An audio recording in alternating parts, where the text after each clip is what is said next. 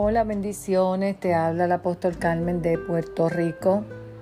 En una ocasión Jesús le preguntó a un hombre, ¿qué quieres que te haga? Este hombre le respondió, yo quiero recobrar mi vista. Bartimeo era un hombre que se sentaba junto al camino a mendigar. Su condición le había llevado hasta lo más bajo.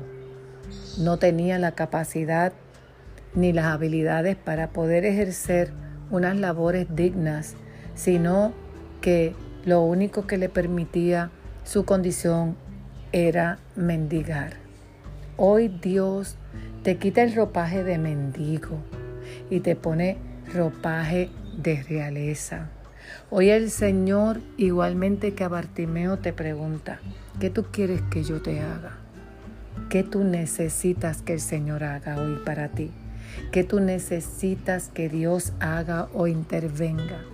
No importa los argumentos negativos, no importa las personas que te rodean, que obstaculizan el propósito de Dios en ti, no importa las situaciones, las circunstancias, la atmósfera, el ambiente que permea alrededor tuyo, que todo habla de que no se puede, de que no lo vas a lograr, de que no lo vas a alcanzar y sin embargo el clamor, el grito de desesperación de una persona logró detener a Jesús en el camino.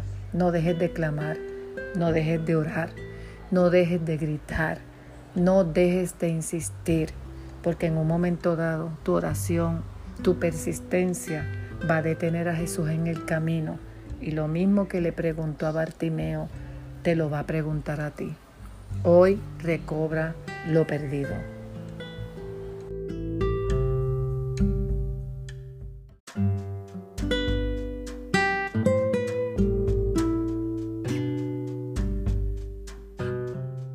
Hola, bendiciones. Te habla la pastora Carmen de Puerto Rico y quiero compartirte una palabra que me llamó la atención en el día de hoy y se encuentra en Lucas 6:19 que dice, y toda la multitud procuraba tocarle porque de él salió un poder que a todos sanaba.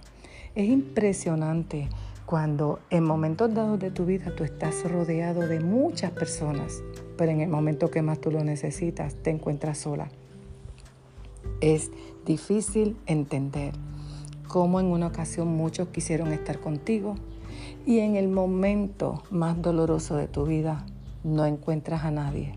Eso mismo fue lo que experimentó Jesús en el momento de los años de ministerio estuvo rodeado de multitudes. Todos eran sanados, todos eran liberados. Todos aquellos que quisieron seguirle encontraron en Jesús la fuente de vida. Pero en el momento del dolor, en el momento de la traición, en el momento de las injusticias, en el momento que más le hirieron, lo maltrataron, se burlaron, estuvo solo. ¿Sabías que es necesario pasar por esos momentos así? Porque Jesús no se quedó muerto en la cruz pero la muerte era necesaria. Igual tiene que suceder contigo y conmigo. Tenemos que morir cada día, como decía el apóstol Pablo. Pero sabes que luego de esa muerte viene una gloria de resurrección, viene una nueva dimensión de vida. Ese poder de resurrección que operó en Cristo Jesús es el poder de resurrección que operó en tu vida y en la mía y va a operar en la vida de muchas personas. Así que no le temas a la situación dolorosa, no le temas a la soledad, no le temas a la traición, a las injusticias, a las opresiones, a las burlas. Ten enfoque en que es necesario, porque de ahí vas a pasar a otra dimensión que se llama la gloria de la resurrección.